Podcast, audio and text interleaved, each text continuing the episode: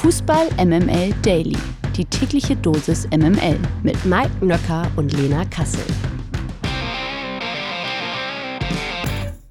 Einen wunderschönen guten Morgen, liebe Dailies. Heute ist Freitag, der 8. Dezember. Das hier ist Fußball MML Daily. Wir sind wieder so weit, dass wir euch fit machen fürs Wochenende und dazu brauchen wir mehrere Zutaten, unter anderem als allererstes mal das Fachwissen von dieser Frau, nämlich Lena Kassel. Guten Morgen. Guten Morgen, Mike. Fit und Fachwissen. Das setzt mich jetzt ein bisschen unter Druck, weil ich bin ganz ehrlich, ich hänge noch was in den Seilen. Das Spiel. Was hast du denn jetzt schon wieder? Naja, so, das Spiel ah. vom Mittwoch, das. Also, ich war irgendwann dann um halb vier in einer Lokalität namens Kupferkanne. Und das ist alles, was ich dazu sagen möchte. So. Ja, das Das, ist ungefähr wie bei mir in Dortmund. Das endete beim Schlips. Ja, das fand ich fantastisch. Darauf wollte ich dich auch nochmal ansprechen. Du sagst Kneipe, aber wir wissen alle, was das war, ne? Das war wieder was, wo man mit Dollarschein bezahlt, ne? Nee, nee, nee, nee, das war eine äh, Kneipe. Nein, absolut. Es war eine Kneipe und es war genauso, wie ich es bei Social Media auch gezeigt habe. In dieser Kneipe gab es drei Getränke, nämlich Bier, Wacholder Tonic und Wasser. Die Dreifaltigkeit des Glücks, sage ich da, ne? So, so ist es. Ja, apropos Dreifaltigkeit des Glücks, lass uns doch auch mal drei werden. In diesem Sinne starten wir jetzt mal hiermit. Die MML Daily Fragen an den Spieltag. So langsam sind wir mittendrin im Jahresendspurt der Bundesliga. Spieltag 14 steht vor der Tür und nach dieser unglaublichen Pokalwoche sind wir natürlich total gehypt. Das liegt unter anderem auch daran, dass wir heute Morgen einen fantastischen Gast begrüßen dürfen. Er ist Kommentator, arbeitet unter anderem für RTL und Prime Video und spricht jeden Freitag mit Kevin Großkreuz in seinem Podcast Viertelstunde Fußball. Heute ist er zu Gast im Daily Wohnzimmer und wir sagen guten Morgen. Conny Küpper. Einen wunderschönen guten Morgen und ich muss sagen, ich kann mit euch beiden leider nicht mithalten. Ich war weder im Schlips noch in der Kupferkanne. Ich habe mir die Leistung oder besser gesagt die Nichtleistung von Borussia Dortmund im DFB-Pokal am TV angesehen und äh, freue mich sehr, heute hier zu sein. Wir freuen uns Schön. auch sehr. Ja, also wir hätten dich natürlich auch gerne mit in den Schlips oder in die Kupferkanne genommen. Das können wir mal direkt voranschieben. Also mit Mike und mir wirst du sicherlich immer viel Spaß haben. So viel ist sicher. Und wenn wir jetzt schon gerade bei der Kupferkanne und dem Schlips sind, wie hast du denn diese Pokalwoche verfolgt? Du hast ja jetzt schon gerade gesagt, du hast diesen enttäuschenden Dortmunder Auftritt gesehen. Was ist denn sonst noch so hängen geblieben von dieser DFB-Pokalwoche? Ja, also grundsätzlich muss man sagen, es ist ja in dieser Saison ein unfassbar geiler Wettbewerb. Wenn wir uns das jetzt anschauen, von den letzten 25 Pokalsiegern ist keiner mehr im Wettbewerb. Das heißt, Ja, es wird auf jeden Fall schon mal eine historische Saison. Es wird nicht Dortmund, nicht Bayern, nicht Leipzig und auch nicht Frankfurt. Es wird was Neues geben. Zuletzt übrigens von den Vereinen, die noch im Wettbewerb sind, war es 1997 der VfB Stuttgart. Und ja, die zählen ja auch jetzt zum Favoritenkreis. Hm. Ja, ansonsten, es gab natürlich die ein oder andere Überraschung. Wir denken mal wieder an Saarbrücken, aber es gab dann auch Favoritensiege von Leverkusen oder eben Stuttgart gegen den Underdog aus Dortmund. Krass auf jeden Fall alles, was da passiert ist. Und in der Tat, ich will nichts jinxen. Ich freue mich einfach nur, dass der FC St. Pauli noch dabei ist. So, ich auch. So. Aber jetzt gucken wir mal auf die Bundesliga. Und zwar schon morgen um 15.30 Uhr ist ein wichtiges Spiel für Union Berlin. Dann treffen sie nämlich auf Borussia Mönchengladbach. Nach dem spielfreien letzten Wochenende wird Union nun aller Voraussicht nach das erste Bundesligaspiel mit ihrem neuen Chefcoach Nenad Bielica bestreiten. Bielica heißt er, ne? Ja, ich glaub, Bielika? ja. Ich weiß es Oder auch nicht genau. Bielika. Ja. Bielica. Na, wir, ich nehme mal an, wir werden das im Laufe der nächsten Wochen auch genau lernen, wie er genau ausgesprochen wird. In jedem Fall ist er der neue Trainer, so viel ist sicher, von Union Berlin. Und die Berliner empfangen mit Borussia Mönchengladbach allerdings einen ziemlich formstarken Gegner. Das ist vielleicht keine gute Nachricht für die Eisernen. Unter der Woche kamen die Fohlen ja nach Verlängerung im Pokal gegen Wolfsburg weiter. Spielten allerdings nicht so dolle, muss man sagen. Dafür musste nämlich am Ende Gladbach auch jede Menge investieren. Das heißt, die einen sind ausgeruht, die anderen haben Pokalfight hinter sich. Kann man vor diesem Hintergrund das ausgefallene Spiel für die Unioner aus deiner Sicht vielleicht sogar im Nachhinein als Vorteil auslegen? Ja, also, dass dieses Spiel unter der Woche im, ich, ah, sorry, ich nehme an, die, die Frage ging an mich oder an, an Lena? Auf jeden die, Fall. Die erste Frage geht immer an dich. Klar. Ja, okay. Also ich, ich finde schon, dass ähm, die Tatsache, dass Gladbach unter der Woche über 120 Minuten ran musste, das ist definitiv ein Vorteil für Union Berlin. Ich glaube aber auch, dass es ein merkwürdiges Gefühl sein wird äh, im Stadion an der Alten Försterei. Erstmals nach der Ära Urs Fischer ein neuer Cheftrainer. Sie hatten ja diese Übergangslösung, aber jetzt bricht dann tatsächlich ein neues Zeitalter an. Als Gladbach das letzte Mal in die alte Försterei gereist ist, letzte Saison am zwölften Spieltag, da sind sie damals zum Spitzenreiter gefahren. Jetzt geht's zur roten Laterne. Die Zeiten, die Zeiten haben sich gedreht in der Bundesliga. Ich glaube, für Union Berlin, ja, das ist eine Binsenweisheit, ist es jetzt extrem wichtig. Nach diesen paar Unentschieden, die sie dann mal geholt haben, nach dieser Niederlagenserie, endlich mal wieder ein Punkte-Dreierpack einzufahren. Die letzten vier Spiele gegen Gladbach haben sie alle gewonnen. Also vielleicht ist es genau das, was die Eisernen gerade brauchen. Es ist ja äh, zwar das erste Bundesligaspiel von äh, Bielica oder wie er auch immer ihn aussprechen mögt, äh, sondern er hat ja schon eine Partie in der Champions League gehabt. Und dieser letzte Eindruck von Union gegen Braga war wirklich kein guter. Da haben sie lange in Überzahl gespielt, haben überhaupt gar kein gutes Spiel gemacht. Und deshalb glaube ich, wird es jetzt relativ spannend zu sehen sein, wie sie jetzt auftreten. Sie spielen zu Hause und ich sage ganz ehrlich, ich erwarte da schon ein Lebenszeichen von Union, gerade weil der neue Trainer jetzt richtig viel Zeit mit der Mannschaft hatte. Auf dem Trainingsplatz, waren ja auch im äh, Pokal nicht aktiv, haben dann das Spiel gegen die Bayern nicht spielen müssen. Also es gab viel Zeit, die Mannschaft kennenzulernen. Es gab viel Zeit, seine Idee jetzt von Fußball zu vermitteln und formstarke Gladbacher hin oder her. Union, würde ich sagen, ist sogar von der Kaderstärke wesentlich besser aufgestellt als die Gladbacher. Und der vermutliche Ausfall jetzt von Geraldo Becker ist noch fraglich, ob er fit ist. Schmerzt natürlich. Das Tempo hätte, glaube ich, Union gut getan. Aber auf der anderen Seite ist Rani Kedira jetzt auch in der Liga wieder mit dabei.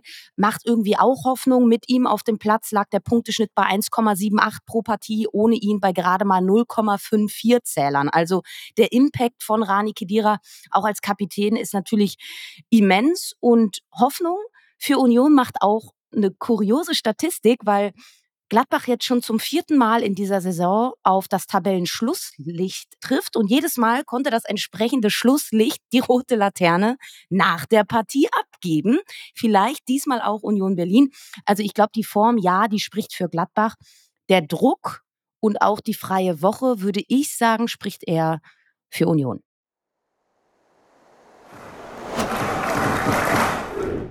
Wir kommen zur nächsten Partie und da empfängt Eintracht Frankfurt den FC Bayern, ebenfalls um 15.30 Uhr. Es ist das große Duell der Saarbrücken-Traumata, so kann man es ja auch sagen. Für beide Teams ist die Pokalsaison ja in Saarbrücken zu Ende gegangen. Ja, Mike, was, du, du atmest sehr schwer jetzt schon? Nein, ich wollte gerade, ähm, ach, ich hatte so einen Gag konserviert, äh, MML auf der Bühne.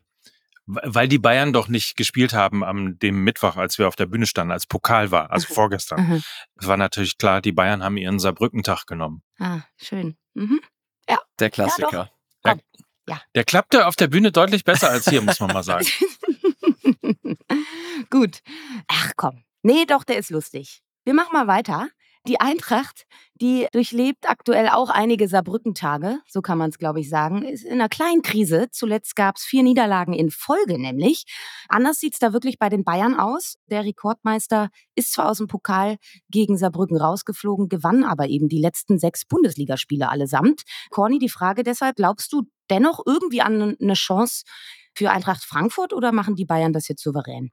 Ich glaube tatsächlich äh, nicht an, an eine Chance für die Eintracht. Ähm, du hast über die Misere äh, bei Eintracht Frankfurt in den letzten Wochen gesprochen, aber auf der anderen Seite muss ich auch einfach sagen, die Bayern die stehen gar nicht so sehr im Fokus aktuell da oben in der Tabelle. Alle reden gefühlt nur über Bayer Leverkusen, aber die machen einfach ihr Ding. Klar, dieser, mhm. dieser schwarze Fleck auf der, auf der weißen Weste, DFB-Pokal, den hast du eben angesprochen, den haben sie abgeschüttelt, aber ansonsten, was die in der Bundesliga abliefern, jetzt nur Platz zwei, weil Leverkusen ebenso stark ist und auch in der, in der Champions League, die Bayern, die sind richtig stark und sie werden normalerweise an normalen Tagen die totale Dominanz ausstrahlen gegen Eintracht Frankfurt, die aktuell sehr gefährlich leben, haben sich nach einer nach einem schwachen Saisonstart dann endlich gefangen. Das Wort Findungsphase wurde endlich ad acta gelegt.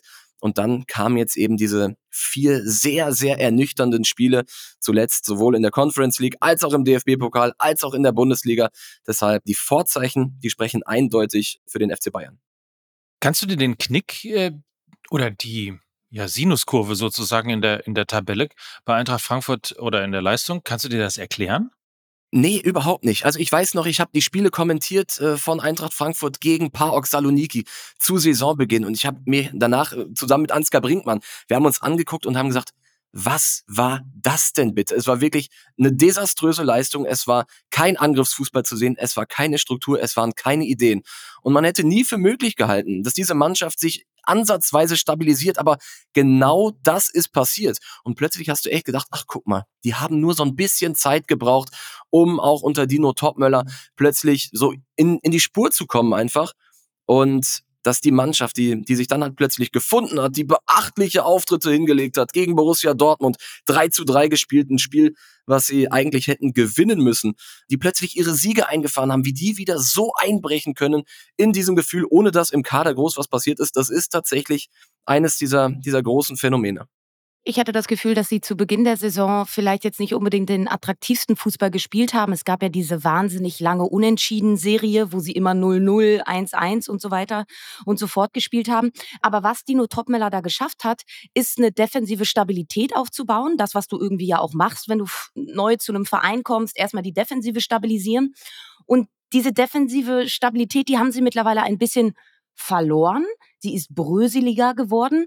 Viele Ballverluste im eigenen Spielaufbau. Also sobald der Gegner ein bisschen presst, dann verlieren sie komplett ihre Kontinuität und ihre Konsequenz und werden da wirklich sehr schlampig. Das war gegen Augsburg so und das war jetzt auch gegen Bremen so. Und dieses flache Herausspielen von hinten, das will Topmöller so, auch weil sie natürlich keinen Wandstürmer haben und hohe Zuspiele ohnehin nichts bringen würden. Aber sie sind eben noch nicht pressingresistent genug dafür, dass sie so flach herausspielen. Und dann hatte er mit dieser Stabilisierung der Defensive angefangen, hat ganz gut funktioniert. Mike, ich weiß nicht, ob du dich daran erinnerst, dann gab es diese Zwischenphase, wo plötzlich dieser Dreiersturm mit Chaby, mhm. Mamouche mhm. und Knauf plötzlich performt hat. Und man dachte dann so, ah ja, guck mal, jetzt sind sie irgendwie offensiv da und haben das so ein bisschen flexibler gestaltet als nur mit einem Stürmer. Toll. Und ich glaube, Sie befinden sich gerade in so einer Übergangsphase. Also sie haben jetzt ein bisschen offensive Elemente äh, implementiert, dadurch haben sie ihre defensive Stabilität verloren. Und jetzt müssen sie das irgendwie in Einklang bringen. Und das ist eben diese Übergangsphase, in der sich, glaube ich, Eintracht Frankfurt aktuell befindet, wo sie noch ein bisschen unausbalanciert sind.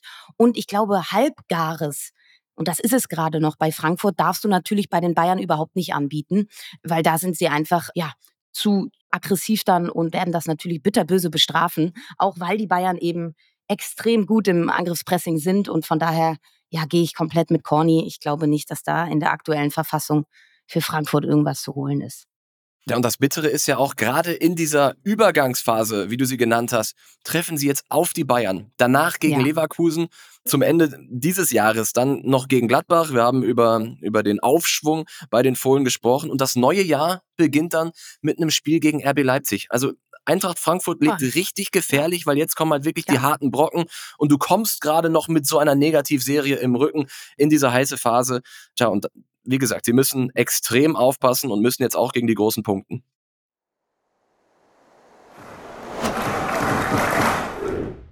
Ich glaube, es gibt eine Mannschaft im deutschen Fußball, die sich sehnt, dass endlich Winterpause ist, also mindestens eine. Die heißt Borussia Dortmund. Die harten Tage nehmen allerdings für den BVB kein Ende. Erst Mailand, dann Leverkusen und Stuttgart und jetzt auch noch Leipzig und dann ja auch noch Paris und so weiter und so fort. Also es ist und bleibt ein anspruchsvolles Programm für die Dortmunder. Im Rücken hat der BVB eben jetzt mal diesen enttäuschenden Pokalauftritt gegen Stuttgart. Immerhin würden die Dortmunder mit einem Sieg die dezimierten Dortmunder, muss man eigentlich sagen, mit einem Sieg wieder an RB Leipzig vorbeiziehen und auf Rang 4 vorrücken. Und die Frage an dich, Conny, bist du da guter Dinge oder überwiegt mittlerweile da eher die Skepsis, was den BVB angeht?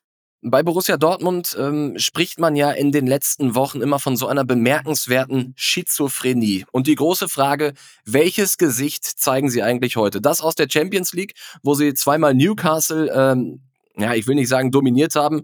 In Newcastle haben sie sich dann in der zweiten Hälfte schon schwer getan. Aber dann trotzdem bestanden haben, gesiegt haben, auch im San Siro und du fragst dich, hey, dazu ist Borussia Dortmund wirklich imstande und warum zeigen sie das eigentlich nicht immer?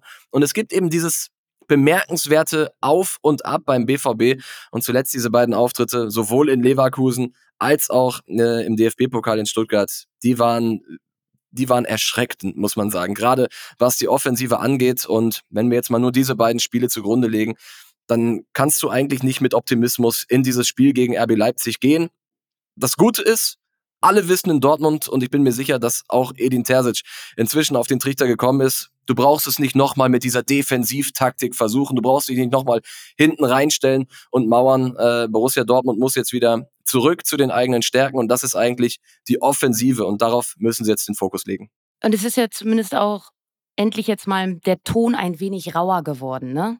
Weil die Ergebnisse haben natürlich, also du hast sie angesprochen, gegen Mailand, gegen Newcastle, haben dem BVB ja auch immer wieder so ein bisschen Alibi gegeben, ne? Immer mal wieder so ein bisschen Ausrede. Aber wenn man wirklich ja. mal so das Bigger Picture betrachtet, so, dann ist das einfach wahnsinnig beliebig. Also du hast es Schizophrenie genannt. Ich nenne es beliebig, weil es werden immer wieder unterschiedliche Ansätze auch gewählt. Ne? Dann spielst du mal diesen destruktiven. Wir können uns aber auch noch daran erinnern, dass vor ein paar Wochen der BVB auch mal so spielstarken Fußball wie der VfB Stuttgart aktuell spielt, gespielt hat. Also das steckt auch in der Mannschaft drin.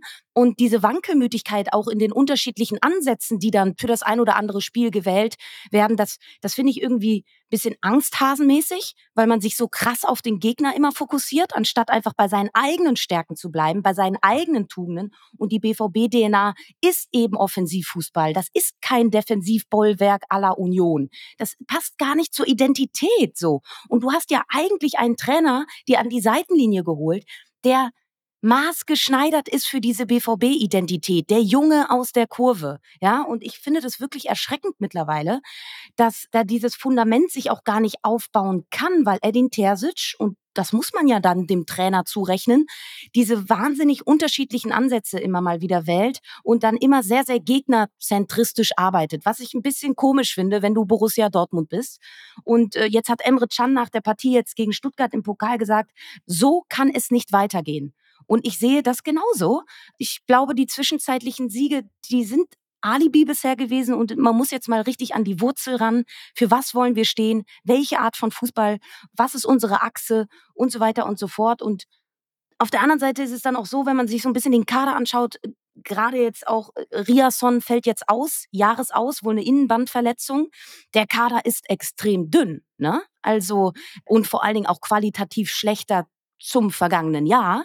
Das gehört auch zur Wahrheit dazu. Ja. Also je länger die Saison jetzt gehen wird, glaube ich, und wir befinden uns gerade in der Crunch-Time, wählt, glaube ich, Edin Terzic auch diesen etwas pragmatischeren Ansatz. Also ich versuche ihn zu verstehen, dass er sagt, okay, wir spielen ein bisschen kräfteschonender, weil wir wissen, was da jetzt noch für Spiele kommen und dass die Wochen bis Weihnachten hart werden und wir irgendwie unseren Kader beisammenhalten müssen. Aber die Rechnung geht ja nicht auf, ne? Weil dieser destruktive Ansatz, den haben sie jetzt zweimal probiert. Einmal gegen Leverkusen wurde es mit einem Punkt belohnt. Gegen Stuttgart war es jetzt eben das Pokal aus. Und ich glaube, sie müssen da einfach wieder zurück zu ihrer Linie finden. Ja, und du sagst es, also äh, die Defensive ist nicht unbedingt das Aushängeschild von Borussia Dortmund. Und die gesamte Strategie gegen den Ball. Die ist halt auch darauf ausgelegt, dass ein Mats Hummels überperformt und du hinten raus einen, einen Gregor Kobel hast. Hättest du diese beiden mhm. nicht, hätte Mats Hummels nicht in Mailand, ich will nicht sagen das Spiel seines Lebens gemacht, aber er, er war deutlich mit Abstand der, der beste Feldspieler auf dem Rasen und ein Gregor Kobel hält dich halt zu Spielbeginn äh, mit dem gehaltenen Elfmeter im Spiel, was Kobel allein in den letzten beiden Spielen gegen Stuttgart und, und Leverkusen rausgekratzt hat.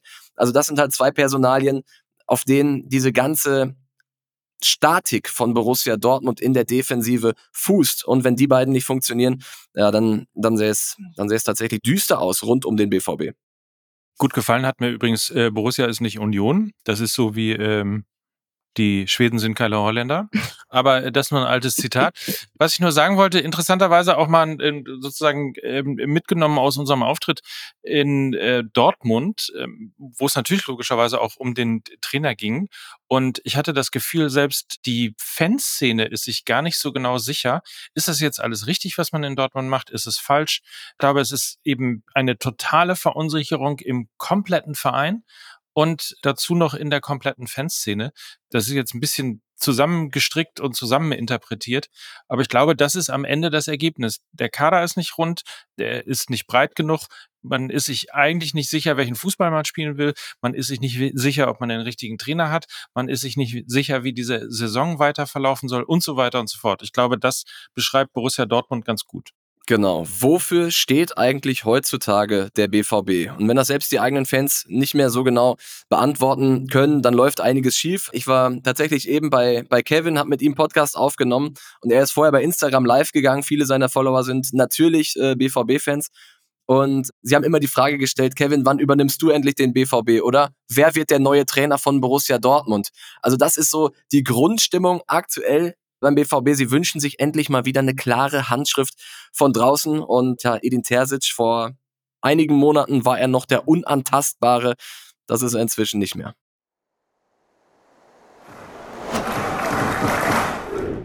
Das wahre Topspiel des Wochenendes äh, findet mal wieder an einem Sonntag statt und heißt VfB Stuttgart gegen Bayer Leverkusen. Vielleicht kann man sogar sagen, dass die beiden größten Überraschungen des Jahres aufeinandertreffen. Im Pokal waren beide Mannschaften erfolgreich. Gemeinsam mit Gladbach zählen sie zu den letzten verbliebenen Bundesliga-Teams im DFB-Pokal. Aktuell hat äh, Leverkusen als Tabellenführer fünf Punkte Vorsprung auf den VfB. Sollte die Werkself am Sonntag dann doch mal zum ersten Mal, es ist schon Wahnsinn, zum ersten Mal in dieser Saison überhaupt verlieren, würde der Vorsprung auf zwei Punkte schmelzen. Siehst du äh, derzeit im Vergleich überhaupt eines der beiden Teams vorne, Conny? Also ich habe Bayer Leverkusen letzte Woche im Stadion gesehen, das erste Mal in dieser Saison. Und ich, ich bin immer noch beeindruckt von diesem Powerplay, von, von dieser Funktionsweise dieser Mannschaft, wo wirklich ein Rad ins andere greift. Das ist in den letzten Wochen und Monaten schon, schon häufig besprochen worden. Fakt ist, da treffen zwei Vereine aufeinander, die das Grinsen nicht mehr aus dem Gesicht bekommen. Letzte Saison zum gleichen Zeitpunkt war es tatsächlich ein, ein Kellerduell. Und äh, in dieser, in dieser Woche, ja, da, da spielen sie sich beide in einen Rausch. Wir können uns, glaube ich, auf ein spektakuläres Fußballspiel freuen. Ich hoffe nicht, dass sie sich gegenseitig neutralisieren, sondern dass sie sich gegenseitig hochschaukeln und dann erleben wir da 90 Minuten Powerfußball. Das ist tatsächlich auch etwas gewesen, worüber wir jetzt im Vorfeld äh, gesprochen haben. Ich werde das Spiel am Sonntag für The Zone begleiten dürfen und haben so ein bisschen über die Themen nachgedacht und waren alle wahnsinnig gehypt ähm, auf jetzt das geile Spiel und toll und die beiden Mannschaften auch, die wirklich mit unter den attraktivsten Fußball in der Bundesliga spielen. Das darf man ja nicht vergessen. Ne? Also das ist jetzt nicht nur ergebnisorientierter Fußball, sondern das sieht auch noch richtig, richtig schön aus. Und dann haben wir auch irgendwann gedacht, so, oh nee, nicht, dass das so ein taktisches Geplänkel wird ja. mit den beiden Masterminds an der Seitenlinie, die dann irgendwie äh, nur eins gegen eins Duelle über den ganzen Platz haben und sich die ganze Zeit in ihren Grundformationen, die vielleicht drei bis vier werden innerhalb eines Spiels, sich dann die ganze Zeit ausbalancieren. Das kann natürlich auch passieren. Hoffen wir nicht drauf, hoffen wir auf offenes Visier. Und dann ist das, glaube ich, eine Partie, äh, die man sich auf jeden Fall anschauen sollte, weil da kann da kann es nach oben sehr viel Geiles geben. Was ich äh, verrückt finde, ich habe jetzt immer noch gelesen, dass der VfB Stuttgart offiziell nicht von seinem Saisonziel abrücken will, die 40-Punkte-Marke zu knacken und am Ende den, den Nichtabstieg zu schaffen, wo ich sage, ja, okay, Understatement, schön und gut und das, das kann auch mal für Erfolg sorgen. Aber ey, wir sprechen hier inzwischen von einer Mannschaft, die hat tatsächlich Champions League Format, das hat sie, das hat sie in dieser Saison nicht nur einmal bewiesen und wir sollten langsam aber sicher der Realität ins Auge blicken. Sag mal, Lena, wenn du für Dazone das Spiel machst, ne, kann ich dir dann zwei Worte in Auftrag geben, die du, äh, die wir hier kreiert haben, oh zusammen, oh die du auf jeden Fall in die Live-Übertragung mit einbauen kannst? Schlips. Schlips und äh, Kupferkanne. Kupferkanne. Schlips und Kupferkanne. Sehr schön, schöne Idee. Nein, aber auf jeden Fall, dass sie total stabil spielen. Ah. Und Tiki Chaka natürlich, ne? Tiki Chaka und Stabil. Alles klar. Notiere ich mir. Ja. Ne? Wir werden das, wir werden das sehr äh, überprüfen, ob das dann auch stattfindet. Na klar. Mhm, toll. Also ganz ehrlich, Lustig, ne? bei den Wortkreationen gehe ich lieber mit Schlips und Kupferkanne. Ich sag's dir auch ganz ehrlich. Da kriegst du einfacher unter. ja, natürlich.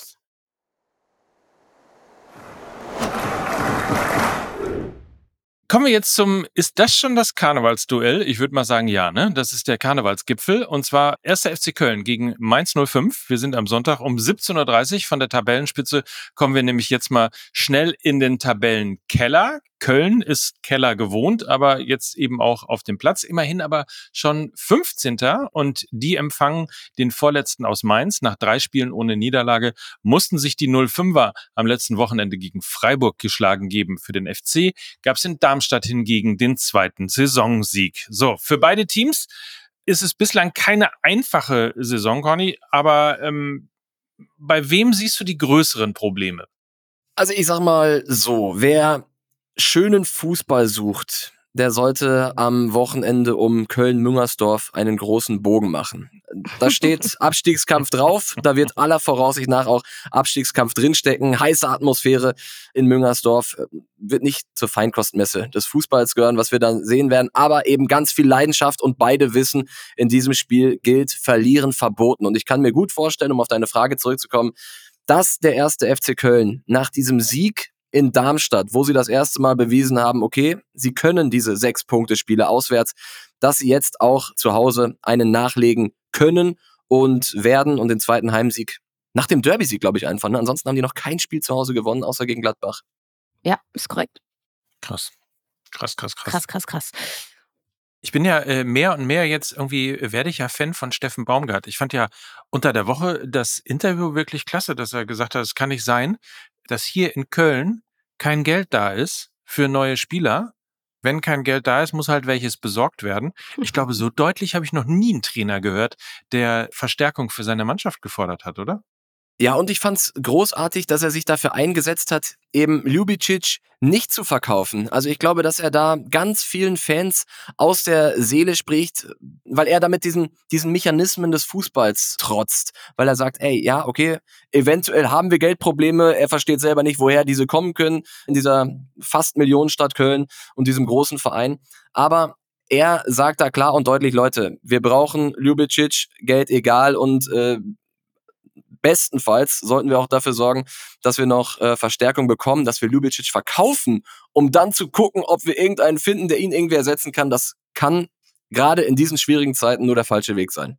Ja, und vor allen Dingen, wenn man bedenkt, wen sie da leistungstechnisch alles verloren haben, auch in den letzten Saisons. Ne? Also da können wir bis Sally Oetschan zurückgehen. Elias Giri, Modest ja auch gegangen und die erwartbaren Verstärkungen haben sie jetzt auch noch nicht so wirklich die Erwartungen erfüllt mit Steffen Tigges und Davy Selke. Also pff, ich glaube, Steffen Baumgart spricht da auch der Fanseele sehr, sehr aus dem Herzen. Und wir sprechen nochmal die restlichen Partien des Wochenendes an. Wir haben nämlich noch Hoffenheim gegen Bochum, Wolfsburg gegen Freiburg, Werder gegen Augsburg und Heidenheim gegen Darmstadt. Hey, it's Kaylee Cuoco for Priceline. Ready to go to your happy place for a happy price? Well, why didn't you say so? Just download the Priceline app right now and save up to 60% on hotels. So, whether it's Cousin Kevin's Kazoo concert in Kansas City, go Kevin, or Becky's Bachelorette Bash in Bermuda, you never have to miss a trip ever again. So, download the Priceline app today. Your savings are waiting. Go to your happy place for a happy price. Go to your happy price, Priceline. In der zweiten sieht man besser.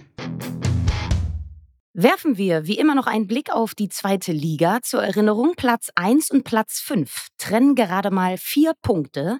Ja, es ist nach wie vor die beste zweite Liga aller Zeiten. Wir wissen es. Tabellenführer. Immer. immer. Tabellen seit Jahren. seit Jahren. Äh, nicht seit Jahren heißt der Tabellenführer St. Pauli. Die sind aber mhm. morgen Abend beim VfL Osnabrück gefordert und könnten es eben dann auch nach diesem Spieltag weiterhin sein. Holstein Kiel fährt zum Topspiel am Sonntag nach Düsseldorf und der HSV spielt morgen Mittag zu Hause gegen den SC Paderborn. Und Hamburgs Pokalschreck Hertha ist zu Gast in Kaiserslautern und Hansa Rostock empfängt Schalke 04. Jetzt haben wir ja schon gesagt, die beste zweite Liga aller Zeiten, Corny. Hat dich die zweite Liga auch als Fan dazu gewonnen? Nicht dazu gewonnen, weil ich tatsächlich schon äh, seit Jahren Fan der zweiten Liga bin. Äh, war, war mal Teil einer, einer eigenen, einer eigenen Zweitligasendung mit dem Namen Die Super 2. Äh, damals als ähm, der FC Schalke in seiner ersten Saison da in der zweiten Liga mit dabei war. Aber das Geile an dieser zweiten Liga ist einfach, und das hast du schon gesagt, egal wer gegen wen spielt, du kannst dir im Vorfeld einfach, du kannst dir nicht sicher sein, wer dieses Spiel machen wird und äh, ob der nominelle, der tabellarische Favorit dann am Ende auch wirklich seinen Fußball auf den Platz bekommt. Äh, wir haben im Pokal die Hertha gesehen gegen den HSV. Es hat einfach nur Spaß gemacht, das ganze Spiel über 120 Minuten und mehr. Und äh, wenn ich jetzt schon sehe, Kaiserslautern empfängt Hertha BSC, dann wissen wir auch alle, was am Betzenberg los sein wird. Das ist ganz, ganz groß gerade in der zweiten Liga. Ja, finde ich auch. Also äh, großer Spaß, jedes Spiel. Und es gibt ja, anders als früher, also mir fällt gar keine Mannschaft ein, wo man irgendwie sagt, oh, das ist aber jetzt ein langweiliges Spiel. Ähm, zumindest wenn man Fan eines Vereins ist und dann sich den jeweiligen Gegner anguckt.